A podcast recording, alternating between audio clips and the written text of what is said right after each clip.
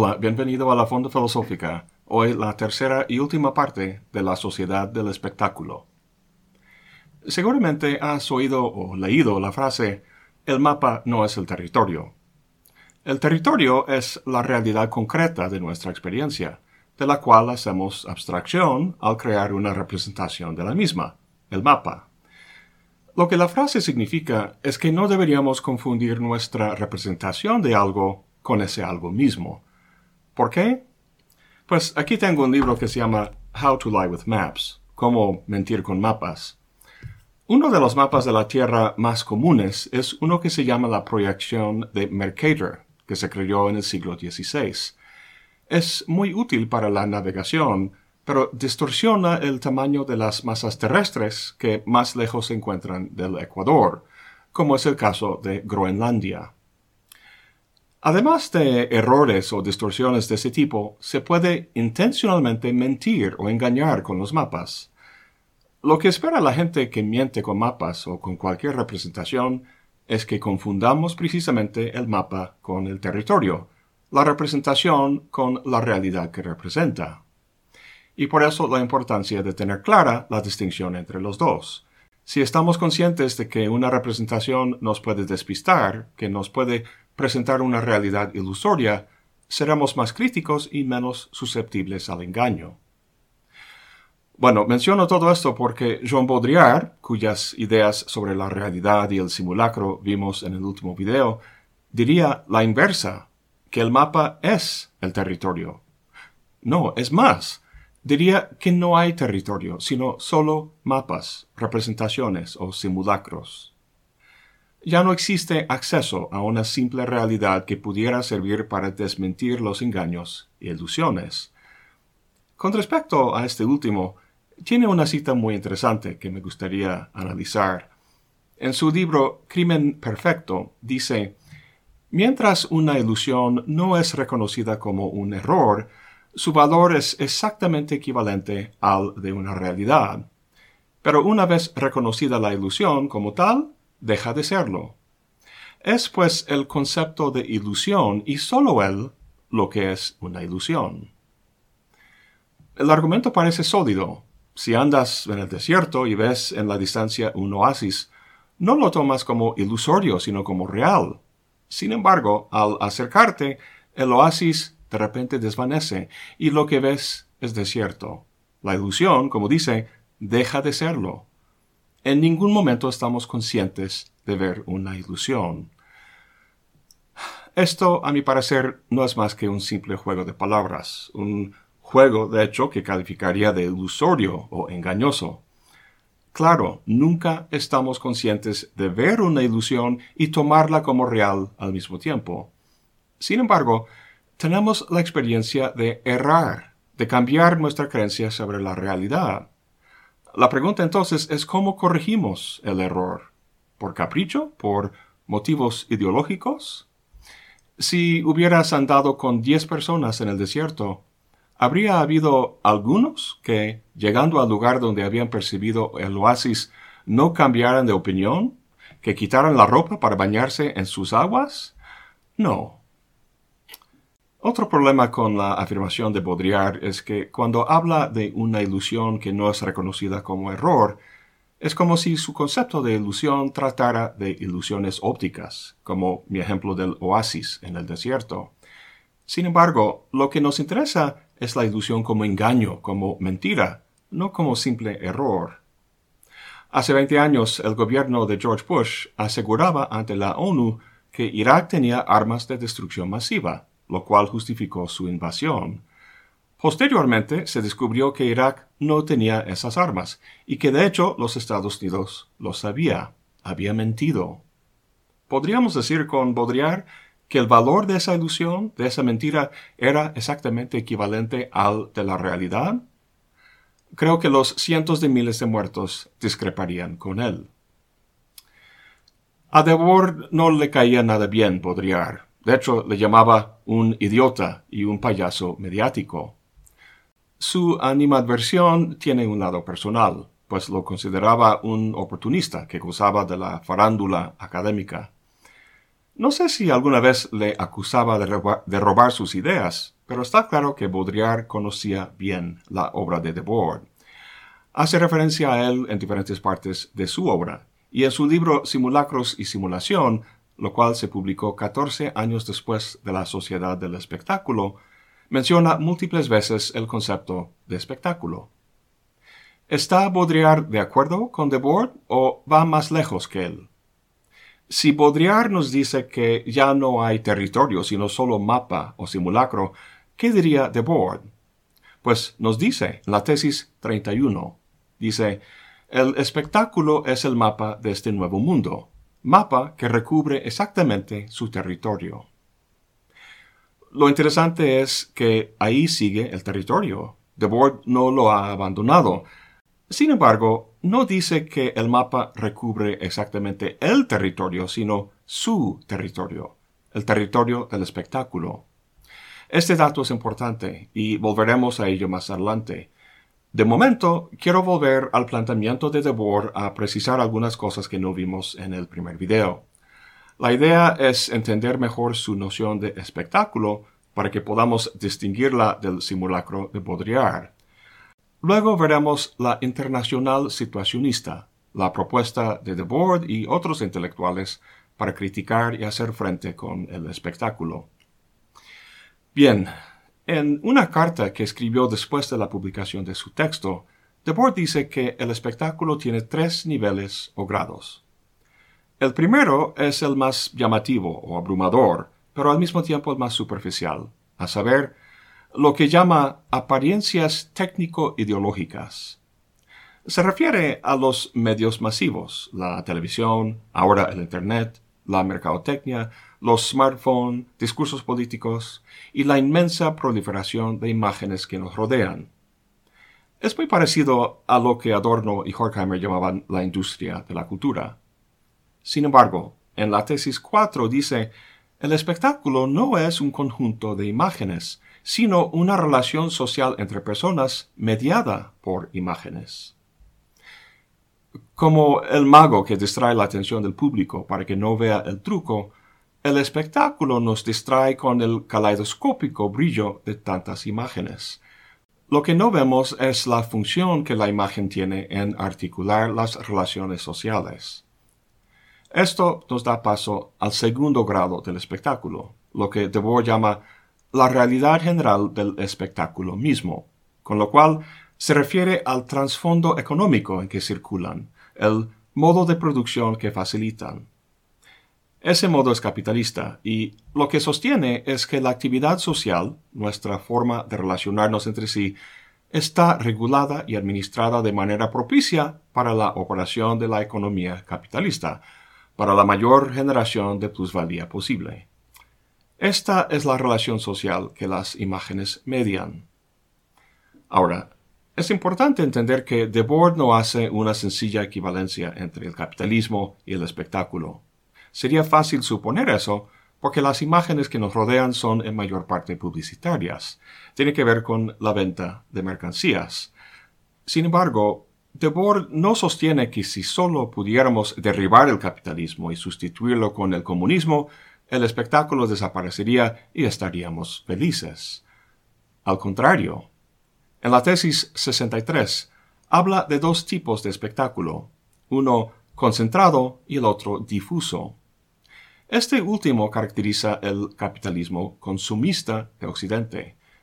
Ese espectáculo lo llama difuso porque el concepto de bien que uno trata de realizar en su vida está diseminado o repartido a lo largo de las imágenes publicitarias, y uno mismo escoge el objeto, la mercancía, que le va a hacer feliz. Por el otro lado está el espectáculo concentrado, lo cual corresponde a lo que de forma coloquial llamaríamos el bloque comunista de países como Rusia y China, pero que Debord llama el capitalismo burocrático. Aquí el espectáculo no es difuso sino concentrado, es decir, la visión del bien está centrada en el partido o en un líder, en lo que éste dice que sea, y es regulada y administrada por medio de la propaganda, la burocracia y la amenaza de violencia. Tendemos a ver la diferencia entre el capitalismo y el comunismo en términos de la libertad. La Declaración de Independencia de los Estados Unidos habla de los derechos de los ciudadanos, mencionando los de la vida, la libertad y la búsqueda de la felicidad. Sí, podemos escoger el plato que queramos del menú, por así decirlo, pero ¿quién elabora el menú? ¿Por qué esos platos y no otros? Los platos en oferta, los bienes que nos harán felices, son las brillosas chucherías que la actividad social en Occidente está organizada para producir de la forma más eficiente y extensa posible. El espectáculo difuso se refiere precisamente a una actividad social que ha sido colonizada por las exigencias de la producción y consumo de mercancías, a un modo de vida moldeado a los requerimientos de capital. Sin duda hay diferencias entre los dos sistemas, entre el consumista y el burocrático, entre el espectáculo difuso y el concentrado. Pero los dos cuentan con una maquinaria de producción, la cual produce un conjunto o masa de productos que se reparten entre los ciudadanos. En cada uno, el criterio de repartición es claramente distinto, pero lo que tienen en común y la razón por la que los dos pueden llevarse sociedades espectaculares es que la vida de esos miembros, su actividad vital, está enajenada de ese producto. ¿Te acuerdas de esa idea de Feuerbach que vimos en el primer video? Los creyentes hacen culto a un Dios más allá, pero al hacerlo no están adorando más que a sus propios poderes y capacidades, poderes que han proyectado a un cielo imaginario y que cobran la apariencia de un Dios todopoderoso opuesto a ellos. Dios es el resultado de la propia actividad de los seres humanos, de su imaginación, sin embargo, no se dan cuenta de ello. En la tesis 20, Debord dice, el espectáculo es la reconstrucción material de la ilusión religiosa.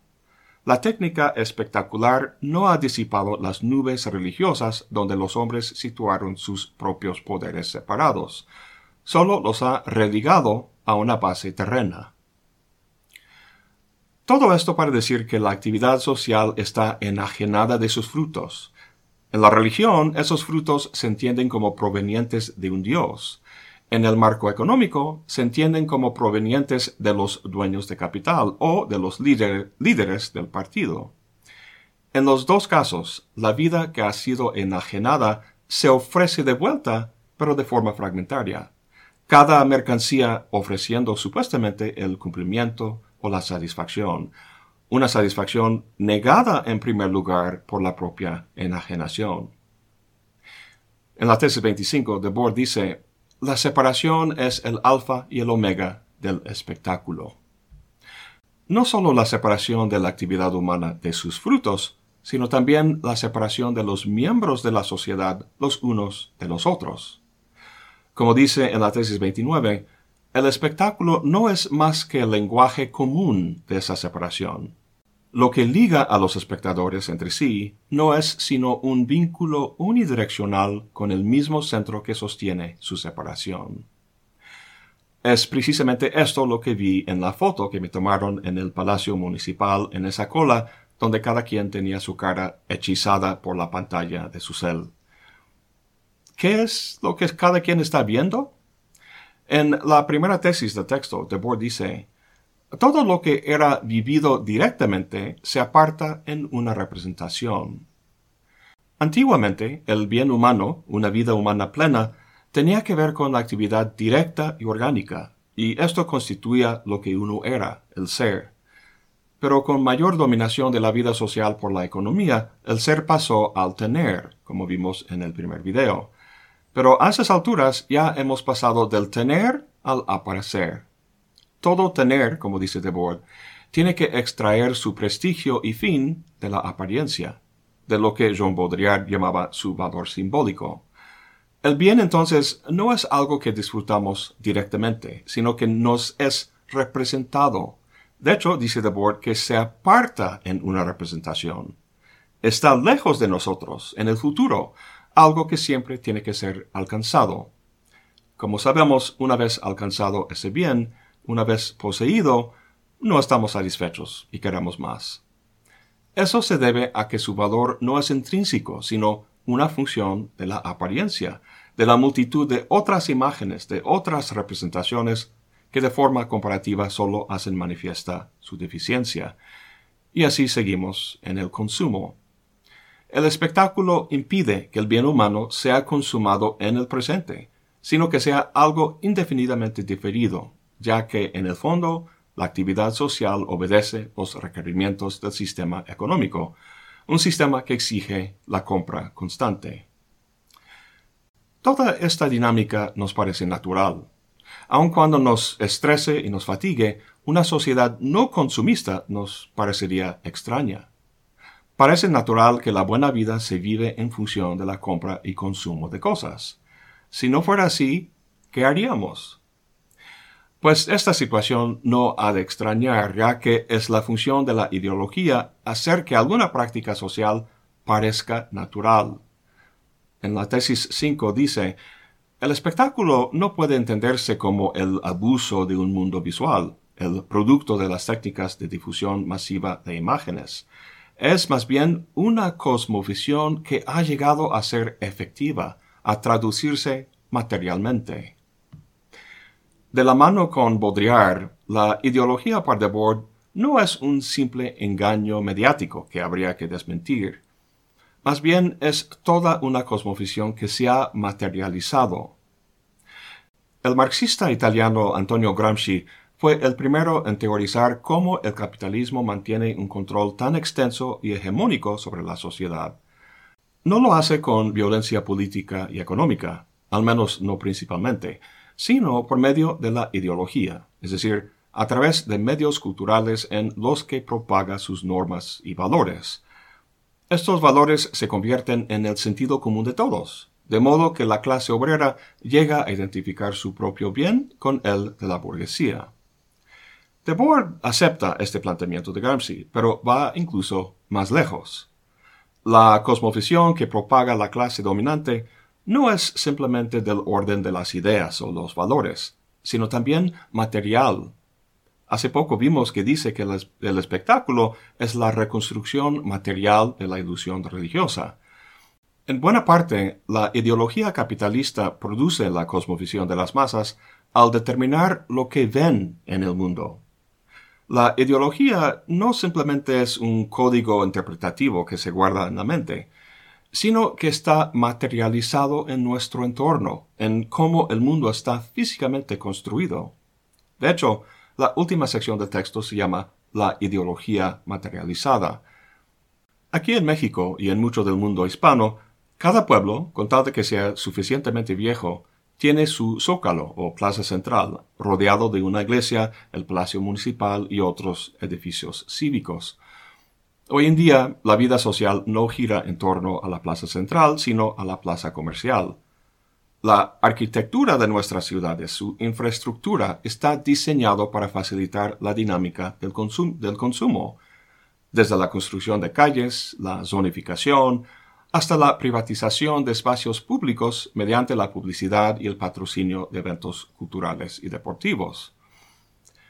Dado que entendemos la ideología como algo que está solo en la cabeza, vemos el mundo externo, sea un bosque o una plaza comercial, como natural. En realidad, para Debord, la configuración material del espacio social refleja los intereses ideológicos de los que lo han construido. Ese es el poder precisamente de la ideología. En un artículo, Debord escribió la sociedad del espectáculo tiende a atomizar a las personas, reduciéndolas a consumidores aislados que no comunican entre sí.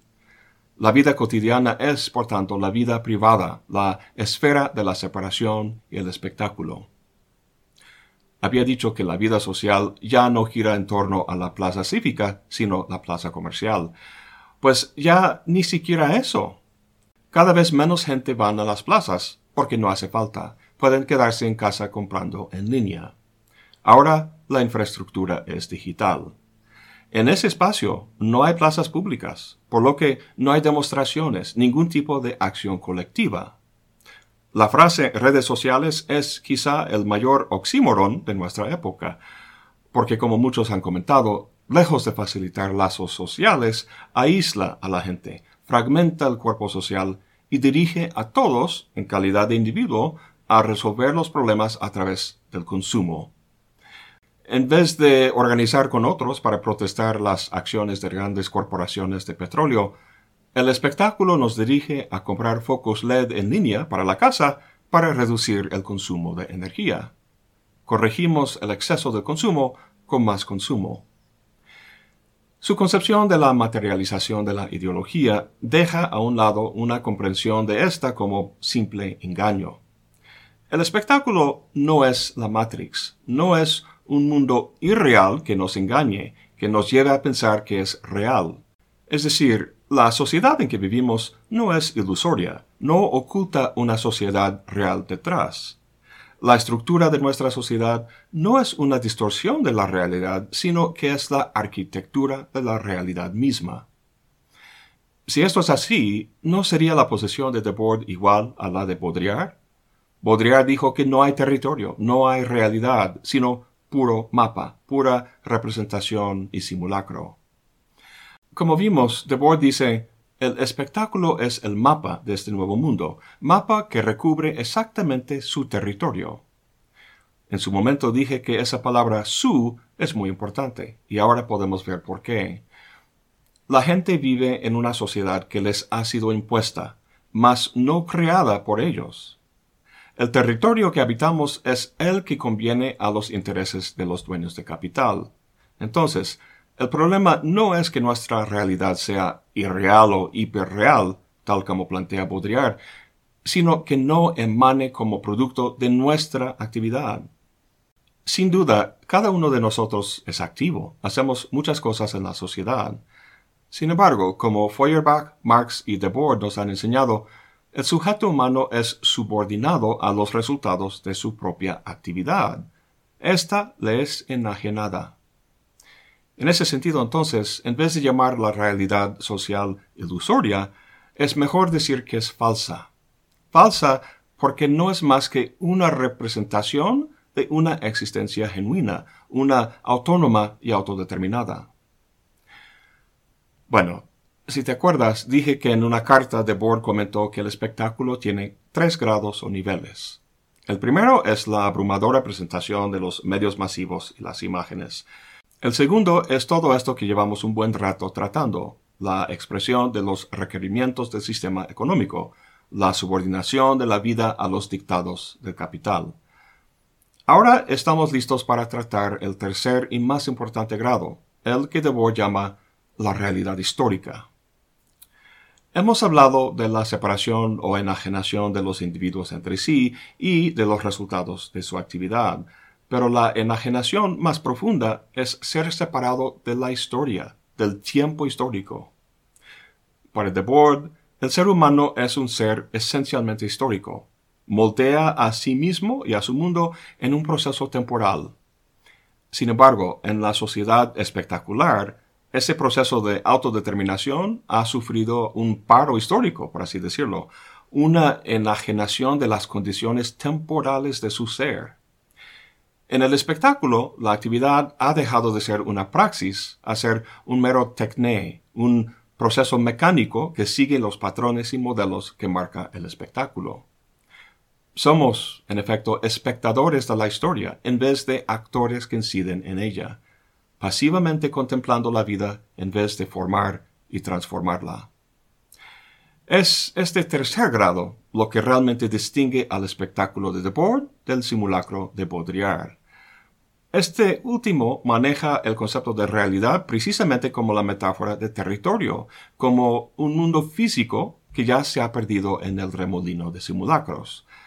Para Debord, el territorio no se refiere al mundo empírico, sino a la vida social y al tiempo histórico que posibilita la autodeterminación de sus miembros. El espectáculo ha construido el territorio en que vivimos, una realidad que no pide más que una pasiva contemplación de lo que se presenta, una exaltación del presente en el que, como dice en la tesis 12, lo que aparece es bueno y lo que es bueno aparece. Es como si la historia en efecto se detuviera, o como famosamente dijo Francis Fukuyama, hubiera llegado a su fin. Para Debord, el fin de la historia es la ideología del espectáculo, del orden neoliberal que hechiza la autonomía del hombre, haciéndole creer que no hay nada que hacer. Para Debord, la historia sigue fluyendo y en ella se ubica el espectáculo. ¿Es posible recuperar el sentido del tiempo histórico? Pues Debord era miembro, quizá el más importante, de un grupo de artistas intelectuales que se llamaban la Internacional Situacionista. Básicamente se dedicaban a una transformación revolucionaria de la sociedad, aunque no por el camino marxista. El marxismo plantea que las contradicciones del capitalismo, las crisis económicas que periódicamente suscita, socavarán el sistema permitiendo que la clase revolucionaria, el proletariado, tome control. Debord y sus compañeros ya no creían en eso, por lo que abordaban la revolución no en términos sistémicos y estructurales, sino en términos de lo que llamaban situaciones. Estaban de acuerdo con Gramsci que si la hegemonía del sistema es cultural, hay que hacer frente con las ideas, pero no solo con las ideas, con lo que está en la cabeza, sino también con la experiencia vivida, con acontecimientos o situaciones de vida. Dentro de la sociedad contemporánea, las situaciones de la vida cotidiana son insípidos y racionalizados componentes del orden espectacular. Lo que el situacionismo plantea es intervenir en la vida creando situaciones que rompan con ese molde. Se crean con arte visual, performance y otras formas de conducta inesperadas y poco comunes, que actúan para romper el hielo en el río del tiempo, por así decirlo, haciendo que fluya y haciendo que los espectadores vean, experimenten, interpreten la vida y el mundo de novedosas maneras. Dado que se trata de poner de manifiesto y suscitar en la gente una conciencia de su propio poder creativo, una conciencia de que el mundo social que viven no les es dado como si fuera natural, sino producto enajenado de su propia actividad, por eso los situacionistas resaltan el arte, el poder creativo del arte. Una de las estrategias de esta intervención artística es algo que llamaban en francés détournement, es decir, volver expresiones del sistema capitalista, como las imágenes publicitarias, contra sí mismo. Esto, de hecho, inspiró un movimiento de los años 80 y 90 que se llama culture jamming, lo cual pretende subvertir y criticar la cultura mediática y sus instituciones culturales y corporativas. De hecho, solía enseñarlo en mi clase de estética.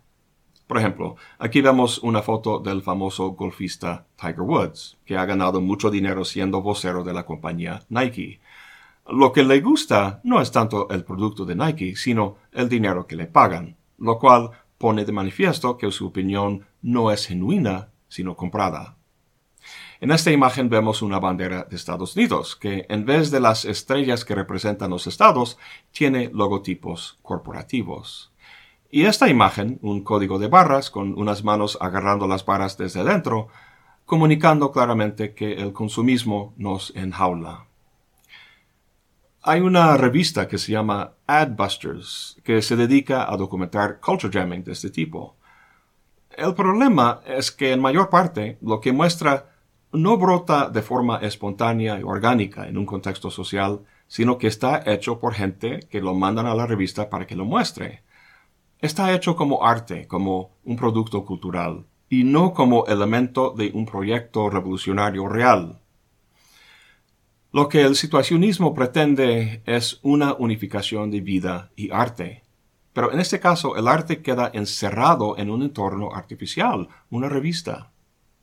La verdad, Debord y sus compañeros lo tienen difícil, porque esta no es la primera vez que pasa esto. El arte avant-garde, como el dadaísmo, se hacía como protesta a la sociedad de su momento y pretendía provocar acción política. Sin embargo, el capitalismo ha sido muy hábil para asimilar sus opositores. El arte dadaísta se encuentra ahora en museos, domesticado, disponible para ser consumido como elemento más en nuestro conocimiento de la historia del arte. La internacional situacionista influyó en los eventos de 68, pero quizá por el fracaso de las protestas, las fortunas de la organización empezaron a disminuir. En 1972 se disolvió y Debord pasó a otros proyectos en el cine y la literatura y luego murió en 1994. Murió viendo la creciente integración y consolidación del espectáculo. Ha de haber muerto con una mirada muy pesimista al mundo que le rodeaba, y eso que no le tocó ver los alcances que el espectáculo ha logrado con la digitalización del mundo y el desarrollo del Internet. ¿Qué se puede hacer? Pues en una de las últimas tesis de su texto, la 220, dice que una crítica que pretende ir más allá del espectáculo debe saber esperar. En su tesis sobre Feuerbach, Marx dijo en la famosa undécima tesis, los filósofos se han dedicado a interpretar el mundo de diversos modos. Sin embargo, de lo que se trata es de transformarlo. Marx tenía 13 años cuando murió Hegel.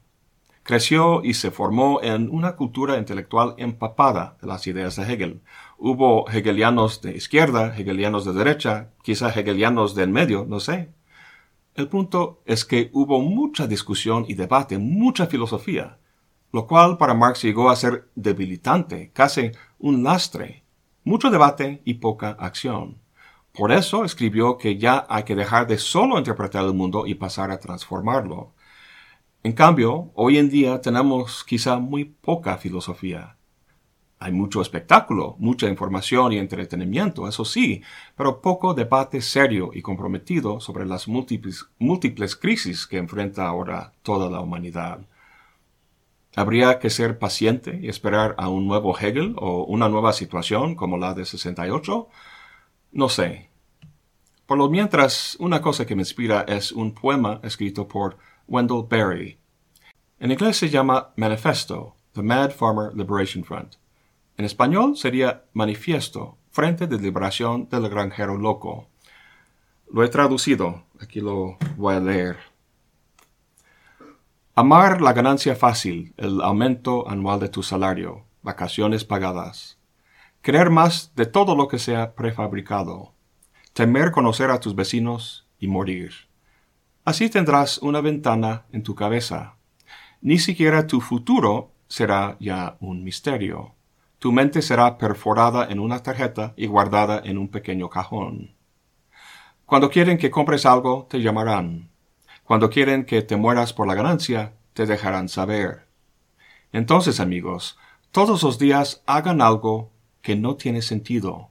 Que amen al Señor, que amen al mundo, que trabajen gratis, que tomen todo lo que tengan y que sean pobres, que amen a alguien que no lo merece, que denuncien al gobierno y que abracen la bandera, que esperen vivir en esa república libre que representa, que aprueben todo lo que no pueden entender, que elogien la ignorancia, ya que lo que el hombre no ha encontrado, no ha destruido, que hagan las preguntas que no tienen respuestas, que inviertan en el milenio, que siembren secuoyas, que digan que su cultivo principal es el bosque que no han sembrado, y que no vivirán para cosechar, que digan que las hojas se cosechan cuando se hayan podrido en mojo, que llamen eso ganancia, que pongan su fe en las dos pulgadas de humus que se acumularán debajo de los árboles cada mil años, que esperen el fin del mundo y que se rían. La risa es inconmensurable. Que sean alegres aun cuando hayan considerado todos los hechos. En cuanto los generales y los políticos puedan predecir los movimientos de tu mente, piérdanla. Déjanla como una señal para indicar el sendero falso, el camino que no tomaron. Que sean como el zorro quien hace más huellas de lo necesario, algunas en la dirección equivocada. Que practiquen la resurrección. Eso es todo por hoy. Gracias por acompañarme. Hasta la próxima y buen provecho.